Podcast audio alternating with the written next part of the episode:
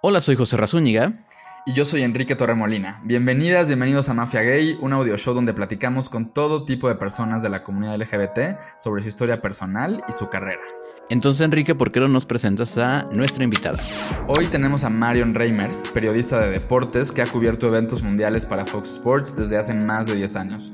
Marion es la primera mexicana nominada a un Sports Emmy y también es la primera mujer en la historia en narrar una final de la Champions League. Además, cofundó la organización Versus. Hoy en Mafia Gay, ser periodista deportiva, lesbiana y fabulosa. Marion, bienvenida, ¿cómo estás? Muy bien, amo que la mafia gay me diga que soy fabulosa. Me acaba de dar un boost de autoestima así como para los siguientes cinco años. No, es, es el chiste, este, darnos el espaldarazo de pertenecer a la mafia gay, ¿no?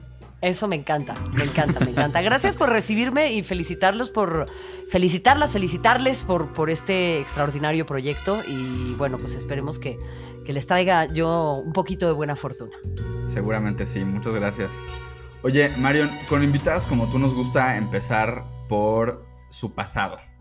Y nos gustaría que nos contaras un poco en qué momento dijiste, quiero ser periodista, quiero cubrir deportes, qué vino primero, cómo llegaste a eso ha sido un, camino muy orgánico y muy raro, porque yo practiqué deportes toda mi vida, ¿no? Entonces, em, en el patio de la escuela, pues era la, marimacha que jugaba con los niños, jugaba fútbol, me gustaba mucho el básquet. Eh, practiqué natación desde muy chica, luego jugué tenis, hice equitación. Y bueno, los deportes fueron eh, eh, eh, siempre una, parte muy importante de mi vida, como te decía, ¿no? Fui campeona nacional, nacional de karate, jugué vóley, jugué handball, jugué tenis nuevamente, ahora juego fútbol, en fin, o sea, practiqué muchísimos deportes, atletismo, y de ahí en más me fui a estudiar historia del arte y fotografía, viví en Florencia un año y medio, después regresé a México a estudiar la carrera, y cuando estudiaba comunicación, justo tenía un programa de radio, yo quería ser fotógrafa y documentalista. Yo no quería ser periodista de deportes, o sea, no, se me había ocurrido, o sea, no veía al perro Bermúdez y decía, ah, yo quiero ser como él, ¿no? O sea, la verdad, no. Digo, con mi cariño y respeto para el perro. No, claro, y, nadie.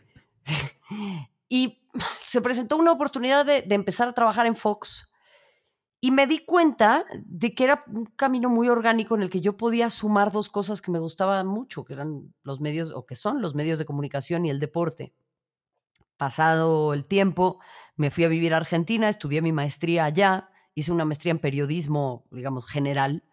Y sobre todo en Argentina me empecé a dar cuenta de, del vehículo tan profundo que es el deporte. O sea, mucha más gente ve los canales de deportes que los canales de política. Sí. Y a mí muchísima gente me dice, ay, no, yo no veo deportes. ¿Qué te hicieron de chiquito? O sea, como, ¿por qué no te gustan los deportes, no? Creo que ahí tenemos un problema muy importante. Es como decir, no me gusta la música. Pues algo, te, algo te pasó y algo estamos haciendo mal para que tantas personas se sientan alejadas del deporte. Este ya es mi viaje, ¿no? Es, claro. Pues porque es patriarcal, es homofóbico, es racista, es, ¿no? El deporte espectáculo. Pero bueno, creo que eh, es algo que me ha acompañado a lo largo de toda mi vida y que hoy en día me parece es un territorio en disputa muy importante. Claro. A lo largo de estar haciendo tantos deportes de, niña, yo aquí tenía en mis notas exacto que fuiste campeón nacional de karate. Todo era una prueba de decir, ah, quiero hacer esto y ahora voy a ser tenista. O eras esta chavita que quería hacerlo todo al mismo tiempo. O era, o estabas buscando como, es tenis, no, es karate, no, es golf, no, es, o sea, era como este camino. Es una buenísima pregunta, ¿eh? Nunca me la había hecho, pero a ver, o sea, yo creo que, que, que para mi mamá era como, puta, ¿qué voy a hacer con esta morra, no? era muy, muy inquieta, muy impaciente y mi mamá no tuvo la fortuna de crecer en una casa en donde se le orientara a practicar deporte. Entonces me parece que ella también se dio cuenta que eso había sido una carencia muy importante en su vida y dijo, no, a ver, vamos a, orientar esto de, manera adecuada. Tuve además el enorme privilegio de asistir a una escuela privada en donde em, los deportes son una parte sustancial de la educación. O sea, y, es parte de la educación alemana también. O sea, en Alemania en general el deporte es una parte muy integral de la vida de las personas.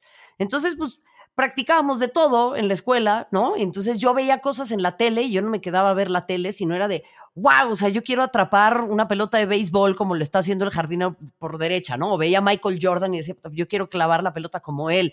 O sea, era más una inquietud de yo ir aprendiendo distintas cosas. Con el tenis me desgasté mucho porque formé parte del equipo, jugaba tenis cuatro horas todos los días. Y el tenis además es un deporte que mentalmente es muy, muy, muy difícil. Y una persona impaciente como yo eventualmente terminó por desgastarse. Y mi mamá me dijo, bueno, tú puedes hacer lo que quieras, pero tienes que hacer una actividad deportiva a la semana a fuerza, la que quieras, pero una tiene que formar parte de tu vida, elige. Y pues, en el club estaban dando karate eh, porque pues sí, esos son eh, los privilegios de la niña blanca, poder elegir qué deporte quieres practicar. Y dije, bueno, pues vamos a entrarle al karate y resulté ser muy buena y me encantó. A ver, has, hablado eso, como de, como de, tu, de tu background, de, la educación que tuviste, un poco de tu familia. ¿Cómo reaccionó, por ejemplo, tu familia cuando les fuiste contando lo que querías ser y, y también quién eres, ¿no? Quiero ser periodista, quiero cubrir deportes, soy feminista, soy, me gustan las mujeres, no sé, o sea, ¿cómo, cómo fue el irle soltando como esa información? Pues es que a veces yo creo que ni tú misma sabes esa información. O sea, no, yo no siempre supe que quería ser periodista de deportes, yo no siempre supe que soy lesbiana, yo no siempre supe que, que, que, que, iba a ser feminista, no me consideraba feminista, o sea, vas, vas, muchas cosas en la vida las vas aprendiendo más por el descarte que por los tiros de precisión. O sea, yo no creo que todo el mundo tenga los dardos listos así para pegar en el centro del, del, tiro, en el bullseye, ¿no? O sea, de repente dices, esto no me gusta, esto no, esto no, y tu camino se va decantando hacia un lado. Cuando yo empecé a trabajar en la tele, eh, para mis papás no fue una noticia muy grata. O sea, ay, mijita, es que ese ambiente es horrible, y ay, mijita, es que la tele, y pues sí, la tele tiene pésima fama y con justa razón, porque es un ambiente espantoso.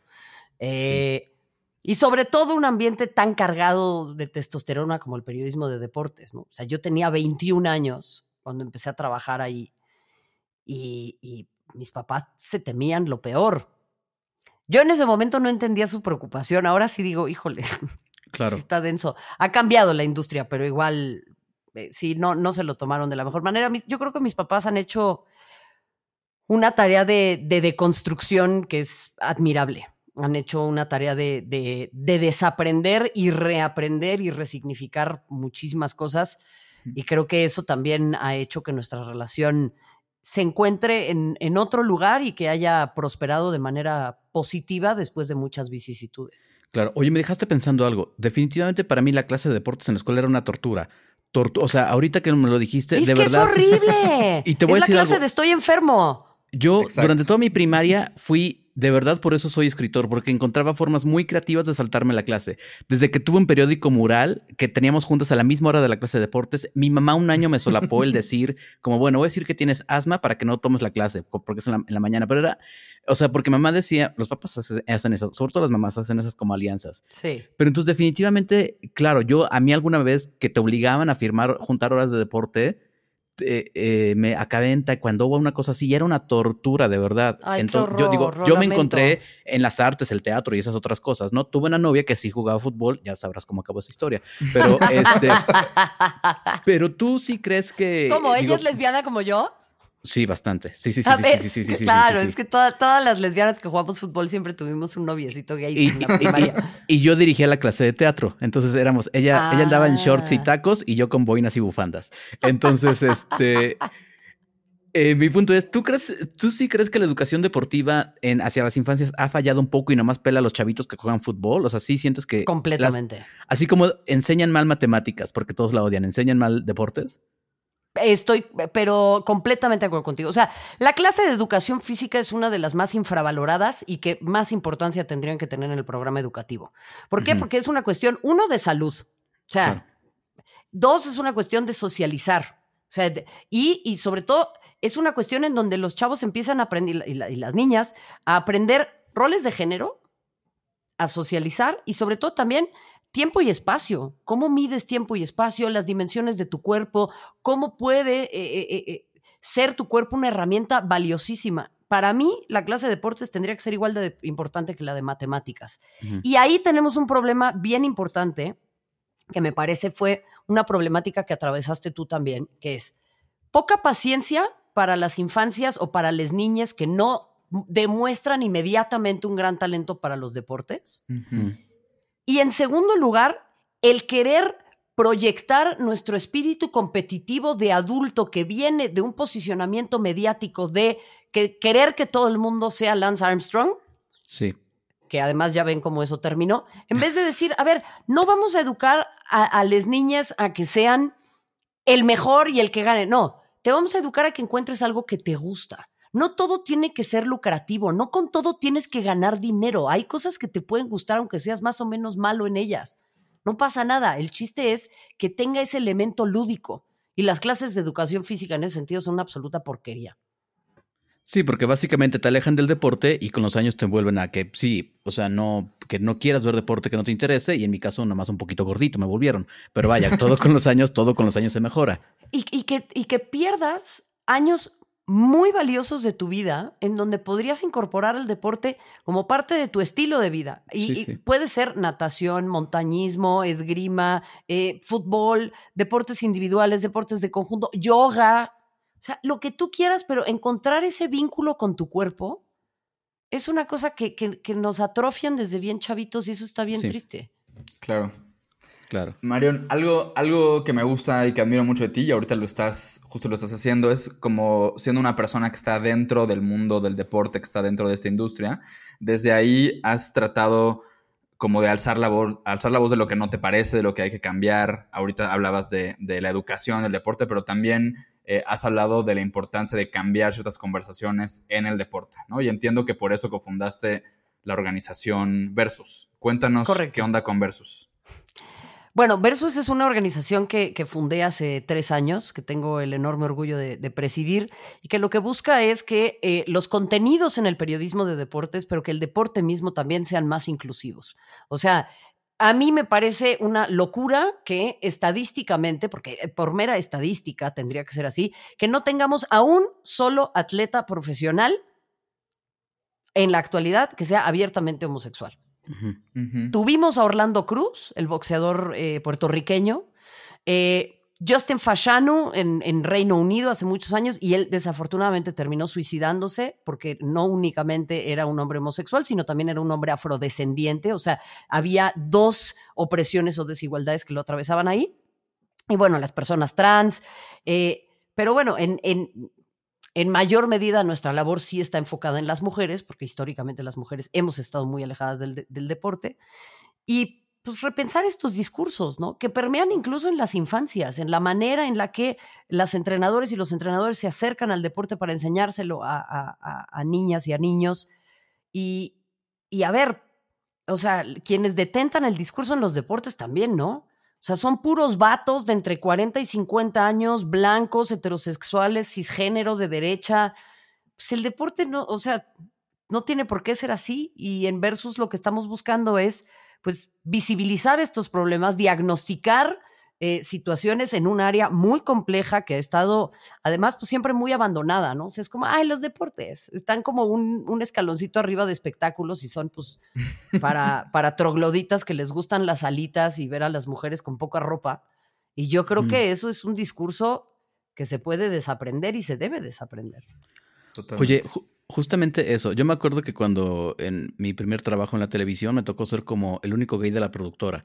Entonces, pero pa- pasa una cosa muy rara que cuando uno es como el único gay de un lugar, te vuelves sin querer el activista. O sea, es- pero se vuelve como un trabajo que decías como, Como el maestrito. "Pu- pues yo nomás quería trabajar aquí, ¿por qué ahora me resulta que los tengo que educar a todos? ¿no? O sea, o sea, nada más quiero hacer mi chamba. ¿Tú en qué momento asumiste el, híjole, pues voy a tener que hacer cierto activismo?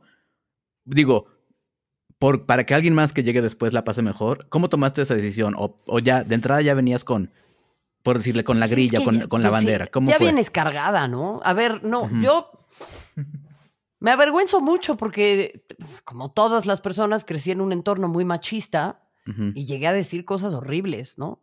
Y también una tiene una homofobia interiorizada bien importante, ¿no? O sea, me- a mí eso me resonó mucho cuando vi Nanette y en donde Hannah Gatsby habla de la homofobia interiorizada, que es un concepto Ujú. que yo no, yo no tenía identificado.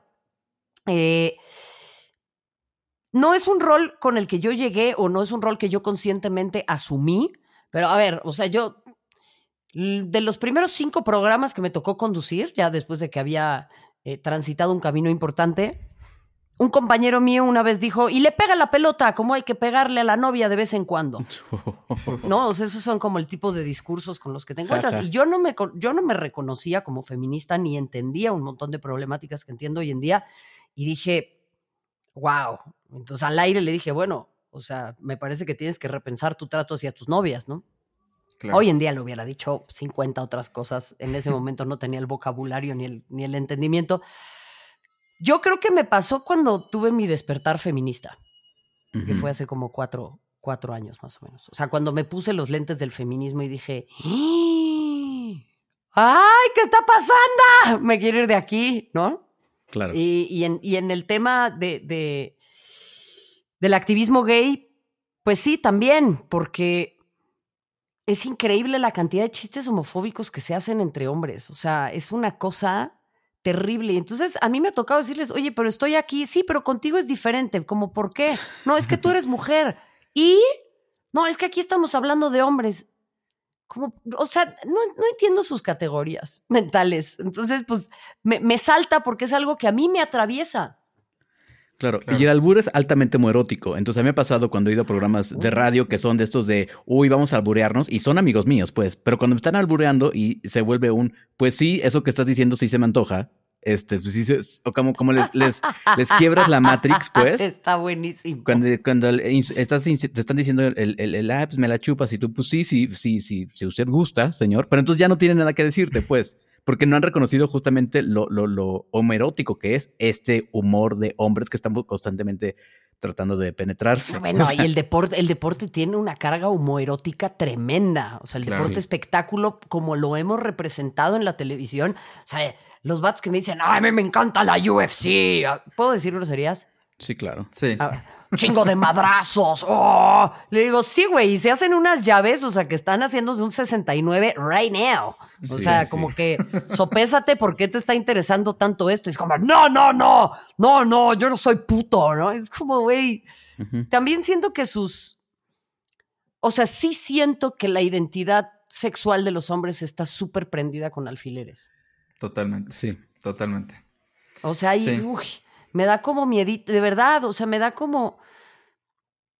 No quiero, es que la palabra lástima no me gusta, pero me genera preocupación. O sea, como que digo, viven en una prisión creada por ellos mismos.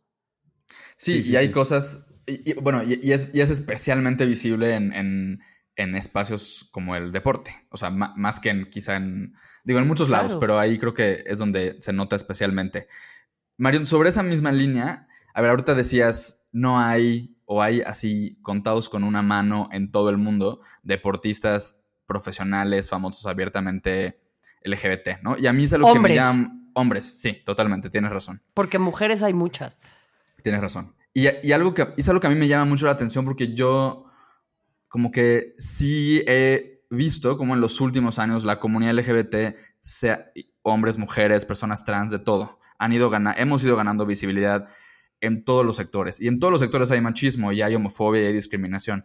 Pero no sé, no sé qué pasa en los deportes que, que como que no logramos tirar cierta pared, ¿no? Y luego, claro, hay ejemplos como una historia que sé que, tú conoces, ¿no? De estas chicas de Stephanie Mayor y Bianca, Sierra, Estas, parejas de futbolistas que se hacen visibles y al final, digo, lo estoy resumiendo, ¿no? Pero deciden irse del país, deciden irse a Islandia.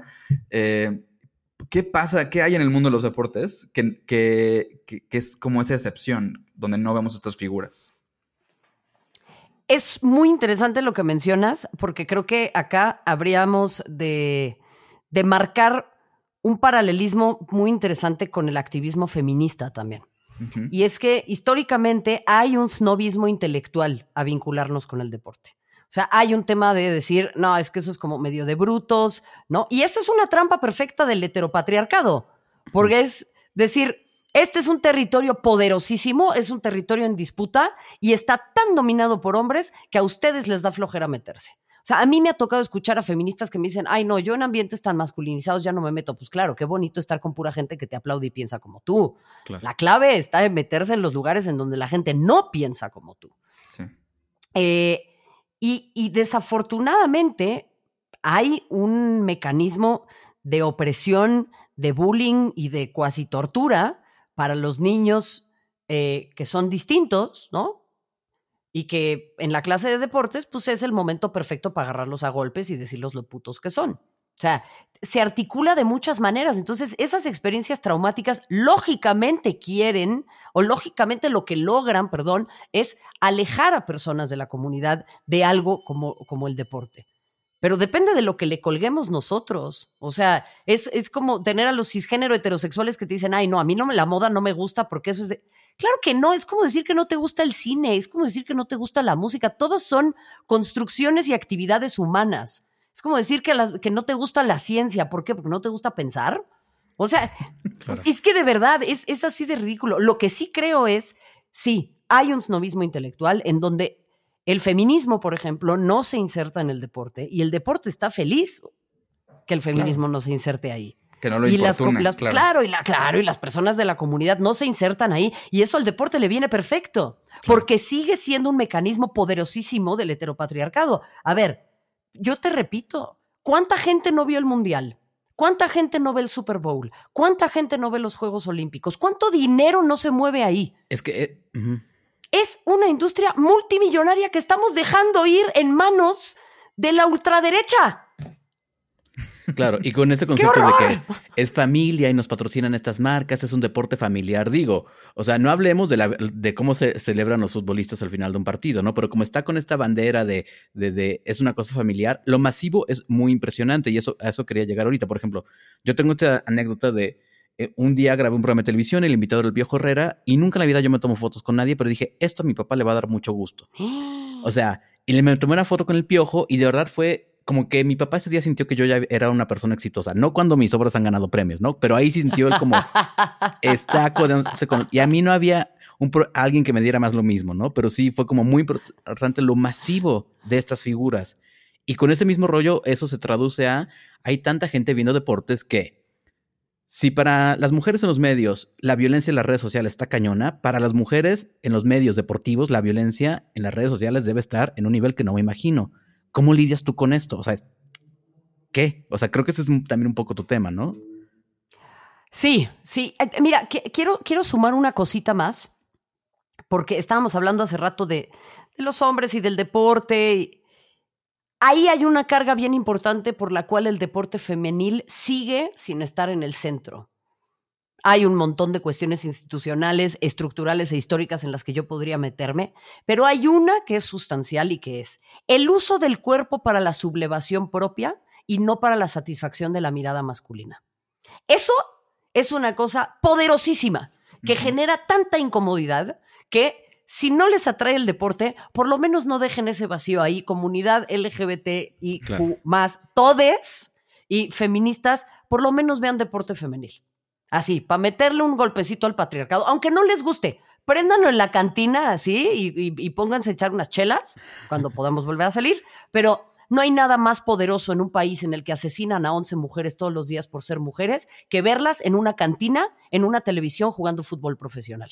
Ese es un mensaje tan poderoso que no hemos entendido la carga que tiene. Entonces, aunque les dé hueva, híjole, préndanle tantito. De acuerdo con la encuesta global de salarios deportivos, la Liga MX femenil es el torneo femenino con el salario más bajo en el mundo. Las jugadoras de fútbol de esta liga ganan en promedio 3.400 pesos mexicanos al mes. Eso quiere decir que son jugadoras profesionales y aún así ganan menos que el salario mínimo. Esto en comparación con la Primera División de México, donde los futbolistas hombres ganan en promedio 540 mil pesos. Nadie debe normalizar la violencia. Y en ese sentido a mí siempre me gusta tener un mensaje en el que esto no es normal, esto no es algo eh, con lo que nadie tenga que aprender a vivir. Lo que sí he aprendido es que yo tengo muy claro mi objetivo y tengo muy claro cómo quiero llegar a él y cuál tiene que ser mi camino. Todo eso me llena de porquería, todo eso es paja, es basura, no me sirve, no me sirve, solo me desconcentra. Hay que caminar con un rumbo firme. Tengo enormes privilegios y eso me permite tener eh, posibilidades de enfrentar esto con una fortaleza distinta. Entonces tengo que hacer que mis privilegios me jueguen a favor y no puedo estarme enfocando en, ay, es que me dijeron, ay, es que me insultaron. ¿Cómo voy a utilizar eso? Bueno, cuantifiquémoslo, hagamos un estudio, busquemos cuáles son las metodologías para atacar esto, cuáles son las contranarrativas que podemos incorporar. Pero claro, es brutal. Y ahí yo tengo que encontrar un camino para que esto se deje de normalizar porque ese nivel de violencia significa un índice altísimo de deserción de las mujeres del periodismo deportivo. O sea, es un mecanismo para censurarnos.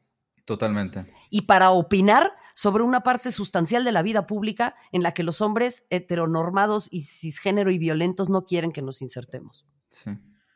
Marion, y, o sea, y justo, a ver, tengo, yo soy, yo soy de los muy ignorantes de deportes. Me acuerdo alguna vez de, creo que te mandé un tweet de, me apareció en la pantalla de mi gimnasio un programa donde estabas tú conduciendo y decía, lo único que entiendo de lo que está pasando es que ella es Marion, la que está en la televisión. Em, y justo ahora, preparando este programa y, me topé con esa imagen, me surgió esta pregunta, eh, que tiene que ver con la ropa que usan las y los periodistas de deportes, ¿no? Ok. Eh, porque me llama mucho la atención que los hombres pues, usan traje y corbata para hablar de algo, pues como relajado, que son los deportes, por otro lado, estoy hablando en general, ¿no? Las mujeres usan pues el vestidito, la falda, los tacones. Entonces mi pregunta es un poco, ¿eso es algo que los medios promueven, que les piden a ustedes, periodistas de, deportes? Es una práctica que ya un poco se da por sentada, no se habla. Y tú, que tienes un estilo, no, o sea, que no se apega a eso, eh, porque no me sé vestir. Pero te han, pero te han, te, han dado Necesito lata. que me ayuden. Te dan lata por eso, te dejan ser o ya estás en un punto donde ya nadie te podría decir eso. ¿Cómo funciona? Aquí quiero, quiero hacer una acotación que es muy importante, en donde no quiero universalizar mi experiencia, porque yo llevo trabajando 14 años en la misma empresa. Esta misma empresa ha tenido modificaciones importantísimas en donde ha sido como tener tres o cuatro trabajos distintos, porque también he trabajado en dos o tres países distintos. eh, pero repito, esta es una experiencia mía que no puedo trasladar a la de muchas otras mujeres. Para empezar, me parece ridiculísimo eh, que sí, o sea, se siga de repente, ya sabes, usando traje eh, como si fuéramos los godines hablando en el chilis del partido, con todo respeto para los godines y para chilis, pero bueno, ¿no? es así.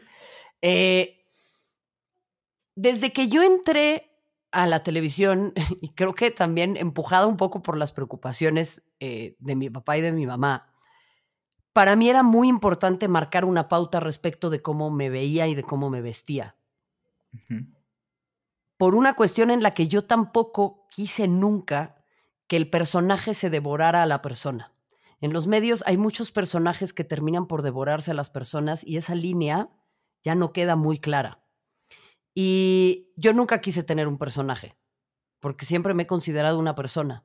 Entonces, para mí era importante, porque además era como ponerme una armadura, ¿no? O sea, yo no me siento cómoda así porque no va con quien soy. Hay mujeres en esta industria que se sienten muy cómodas por eso, con eso. Y me parece maravilloso. Creo que habríamos de cuestionar ¿Por qué las mujeres a veces nos sentimos tan cómodas ante la satisfacción de la mirada masculina? Pero esos ya son dilemas feministas que no necesariamente tienen que ver con mi, profesión, sino que ahí se ven reflejados. A mí nunca me han dicho que me tengo que vestir de una cierta manera, en términos de si tengo que usar una falda más corta, un escote, un nada. O sea, y ahí yo he marcado mucho mi tendencia sin siquiera tener que aferrarme a algo. Tengo entendido que hay leyendas en donde sí hay ciertas mujeres a las que se les marca una pauta respecto de su manera de vestir.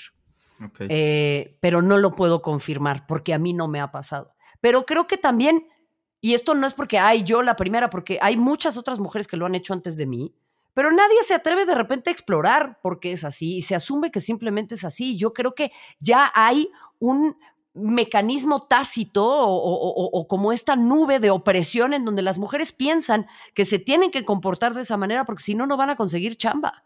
Y yo las invitaría a que de repente exploremos, pues en una de esas, ¿no?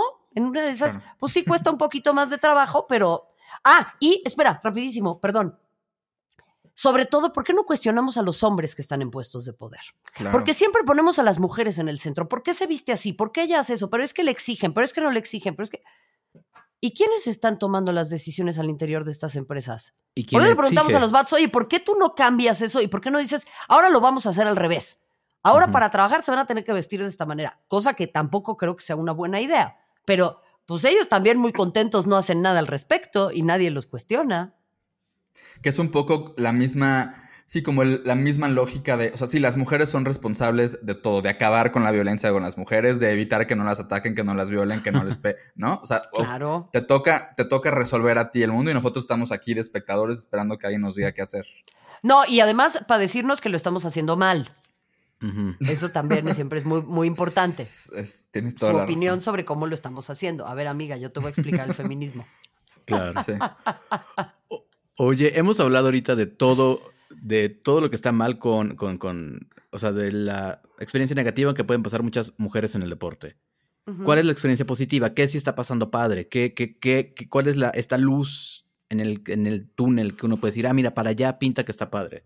Están pasando cosas increíbles. O sea, que, que me encanta que me hagas esta pregunta porque muchas veces cuando me entrevistan hay como un como un enfoque en el fetiche de la herida, ¿no? Me imagino que pasa también con, con las personas de la comunidad. Es como la pornomiseria, sí, cuéntame qué mala pasaste, háblame de qué tan triste fue tu vida, sí, sí, sí, y no cuestionamos las estructuras.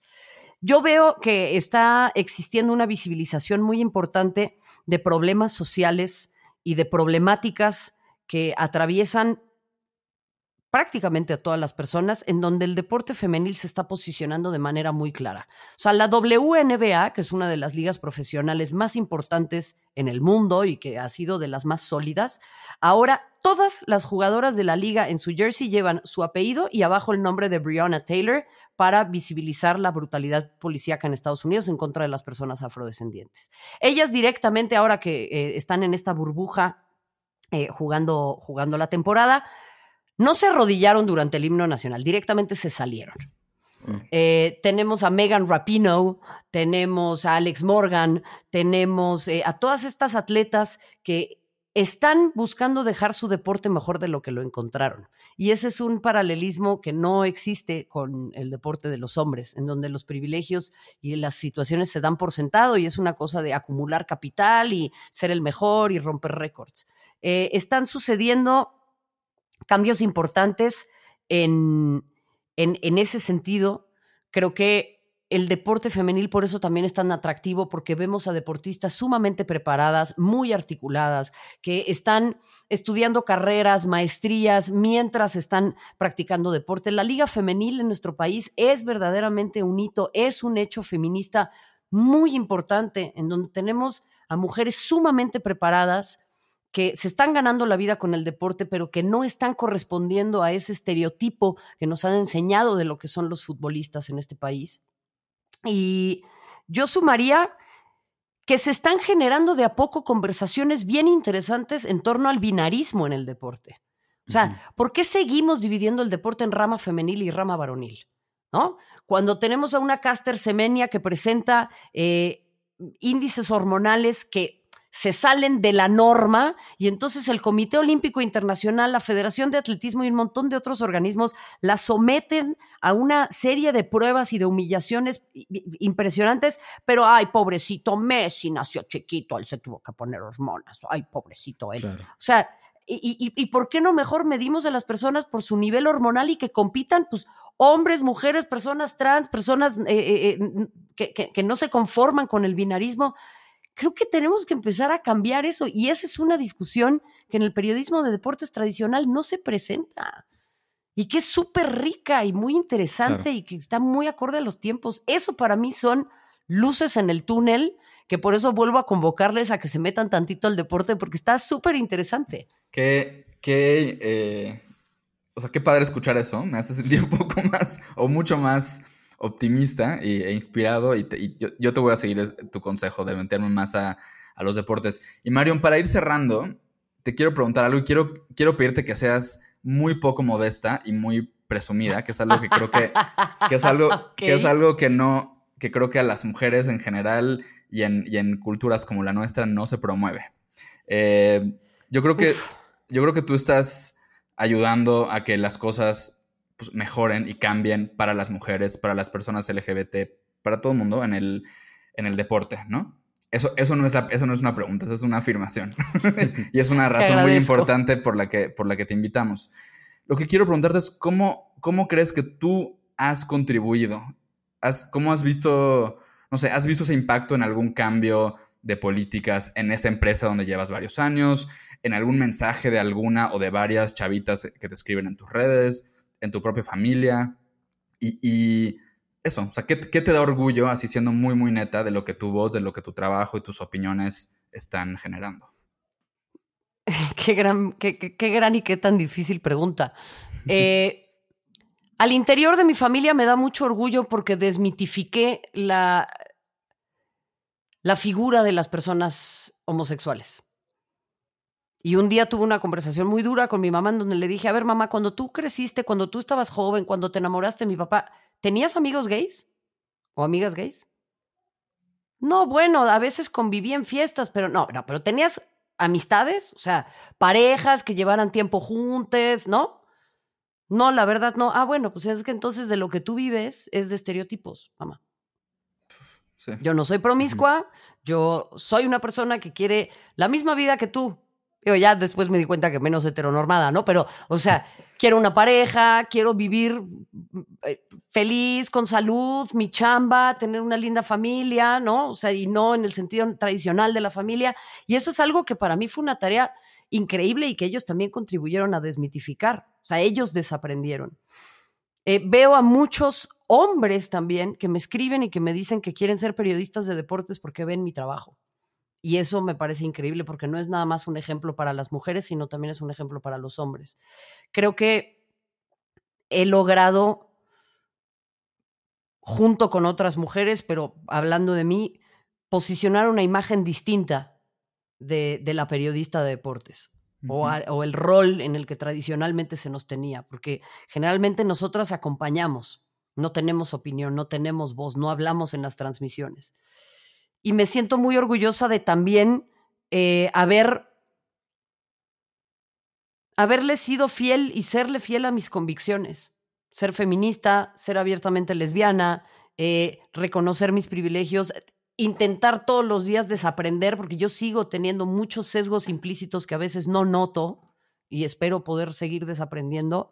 Y creo que eso a muchas personas les da, pues les da empuje y les da esperanza y se dan cuenta que no hay un solo camino y que hay tantos modelos de conducta como personas en el mundo y que cada quien tiene que encontrar la propia, pero pues sí, alinearnos en una manera de pensar en donde dejemos de pasarle por arriba a la gente constantemente. Qué chingón, qué bien. Eso está muy bien. Oye, pues ya estamos por terminar, entonces, eh, ¿algo más que agregar? ¿Algo más que, que, sientes que vale la pena acotar? ¿Algún comentario, sugerencia o amenaza? Pues felicitarles por este proyecto. La verdad me parece espectacular. Eh, me, me, encanta que la mafia gay siga creciendo eh, y que eh, creo que sí quisiera recordarles que el deporte es un romance que cuando lo encuentras dura para toda la vida. No tiene que ser una cuestión en donde nos circunscribamos a la estética o al hecho de satisfacer miradas, porque también en la comunidad gay me parece que hay una carga muy importante de eso, sino por la sublevación propia, el disfrute de nuestro cuerpo, por eh, generar vínculos con otros seres humanos, jugar deporte mixto si te gusta el deporte en conjunto, pero también eso nos va a significar eh, reconquistar nuestros espacios públicos, ¿no? Yo creo que si empezamos a hacer deporte un poquitito más afuera, pues en una de esas nos dejan de construir malls y nos dan por ahí un parquecito, cosa que yo creo que también para esta ciudad no estaría nada mal. No, por supuesto, ¿no? Aparte con lo que está pasando, ah, claramente el mall va en desuso. Exacto. Entonces, oye, entonces digo, nomás por último, entonces, ¿dónde te pueden seguir? ¿Dónde te pueden leer? ¿Qué, qué quieres, qué, no, qué quieres ver ahorita? ¿Dónde te pueden ver? Síganos en arroba México Versus en nuestras redes. Eh, yo estoy en arroba La Reimers y también tengo por ahí un canal de, YouTube, próximamente un podcast en donde hacemos recomendaciones de libros. Así que próximamente también los voy a estar invitando a que nos recomienden por ahí un, libro. Y bueno, eh, aprovechen, sí, síganos en Fox, que también este, este mes vamos a tener Champions. Y recuerden que también hay Champions femenil. Entonces, clávense en el deporte femenil, lo van a disfrutar. Oye, Marion, muchísimas gracias. Qué, qué buena plática. Te mandamos un abrazote. Eh, Y gracias también a nuestro productor, Fernando Cisniega. Yo soy Enrique Torremolina. Yo fui José Razúñiga y esto es Mafia Gay. Nos vemos en el que sigue.